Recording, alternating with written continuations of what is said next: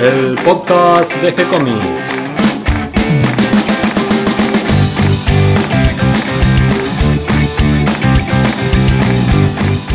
Muy bienvenidos a un nuevo episodio de G-Comics, el podcast donde hablamos de todas las técnicas necesarias para realizar un cómic, cómo dibujar un manga y todo el conocimiento requerido para dibujar esa historieta que tenemos en la cabeza. Mi nombre es Gonzalo García y mi intención es colaborar con todos aquellos que estén interesados en avanzar en su formación como dibujante de cómics. Hoy traemos un nuevo libro para todos ustedes, vamos a hablar del dibujo de árboles y para este programa me acompaña Catalina. ¿Cómo estás, Cata? Hola, ¿todo bien? Muy bien, entusiasmado con esto del dibujo de árboles. Es muy interesante porque es algo que no es fácil. A mí me lo hacían estudiar mucho en, cuando estudiaba Bellas Artes y era muy lindo porque nos sentábamos en los patios a dibujar, pero nadie nos enseñaba la técnica o qué cosas había que observar. simplemente nos sentaban a, a dibujar. Entonces está bueno poder saber qué mirar. Este libro Studies of Trees de Jonathan Needham, que fue un pintor de paisajes y también litógrafo inglés y que en su época, fines del siglo XIX, expuso sus obras en Londres entre los años 60 y 70 del siglo XIX.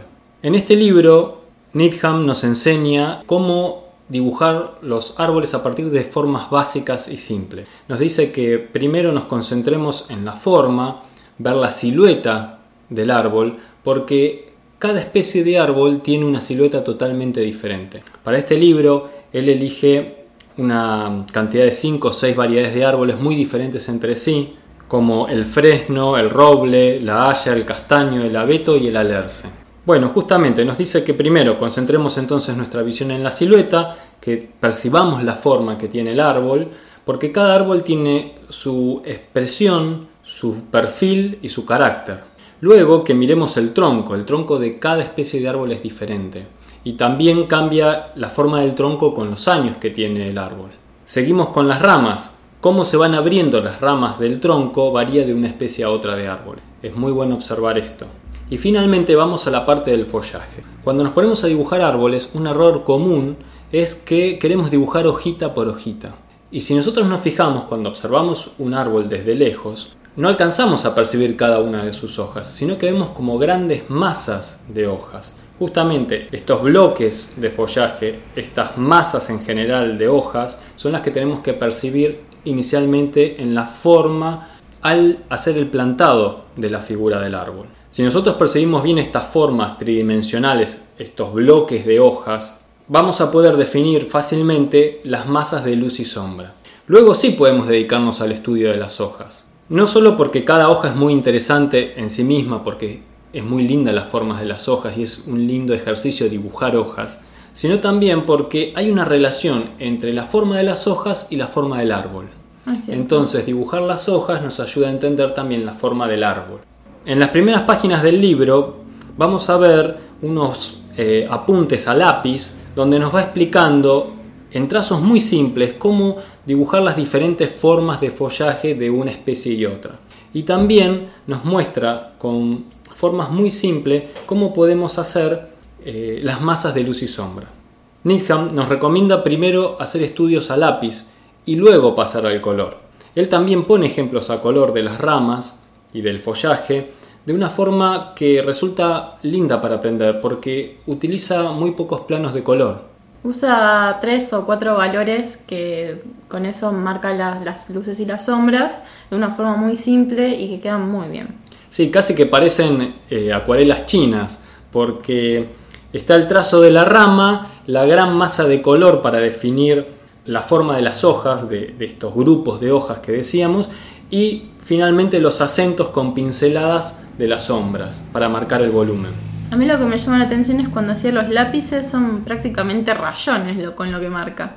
Uno siempre por ahí trata de concentrarse precisamente como decías en el detalle y quizás es simplemente el causar la sensación del follaje, no simplemente hacerlo exacto. Sí, y estos trazos tan simples que usa él eh, vienen muy bien para la historieta, son casi árboles de historieta estos planteos que hace él. Sí, además vos los ves rápido y parecen súper detallados y sin embargo son dibujos muy simples. Después más adelante en el libro va poniendo un ejemplo de dibujo de cada uno de estos árboles, de estas especies de árboles. Con dibujos a lápiz, que lo interesante es que también tienen el fondo, o sea, son los árboles pero puestos en un ambiente, con un fondo, y eso también nos ayuda a entender un poco el tema de los contrastes, cómo recorta la forma contra la escenografía que hay detrás.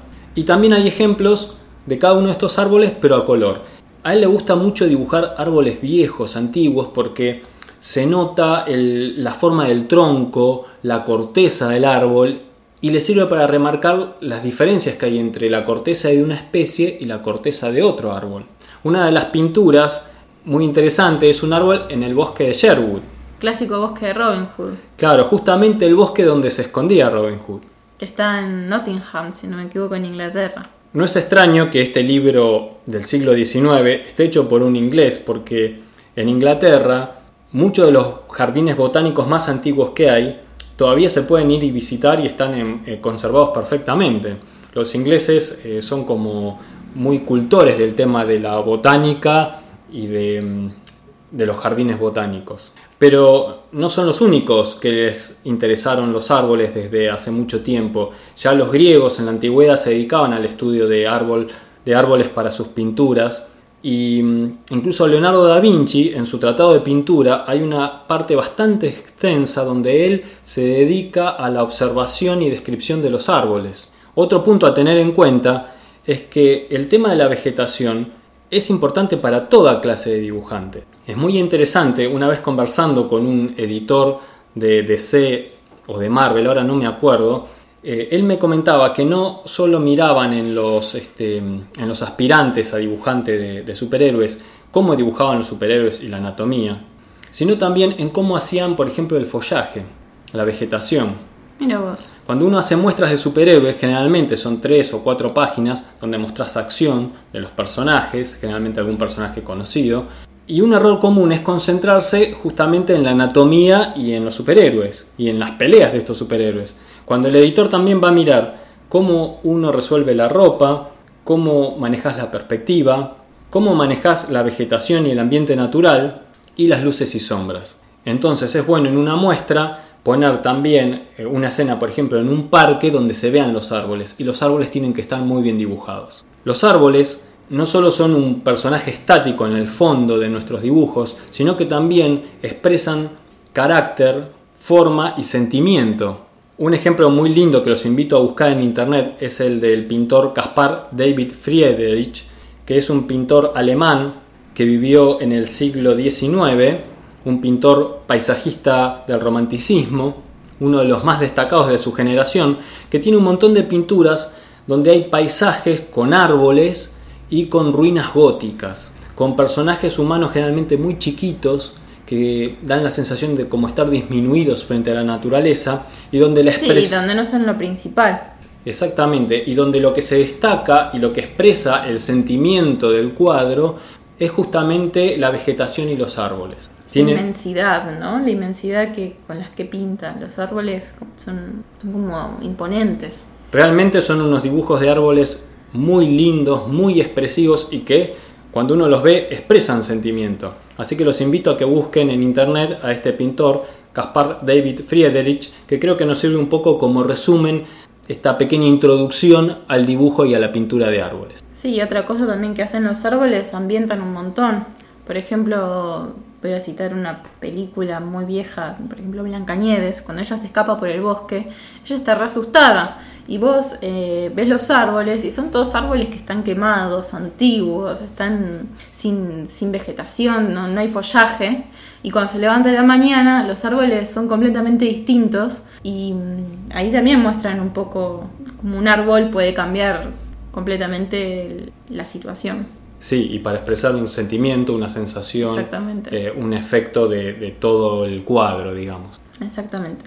Es muy importante los fondos. Queda entonces la invitación a buscar los cuadros de Friedrich, a prestar atención a los árboles a partir de ahora, a mirarlos, a ver cómo los podemos resolver, a tomar apuntes del natural. El ejercicio de llevar la libretita y tomar apuntes incluye también a los árboles a ver cómo con pocos trazos podemos resolver las masas, las formas del tronco y el ritmo del árbol. Los árboles tienen ritmo y movimiento. Les vamos a dejar al final de la página del episodio en, el sitio web de gcomics.online el link para descargar el libro que si bien está en inglés, las ilustraciones y las pinturas que ejemplifican lo que estuvimos hablando son un buen punto de partida para aprender el dibujo y el color en los árboles.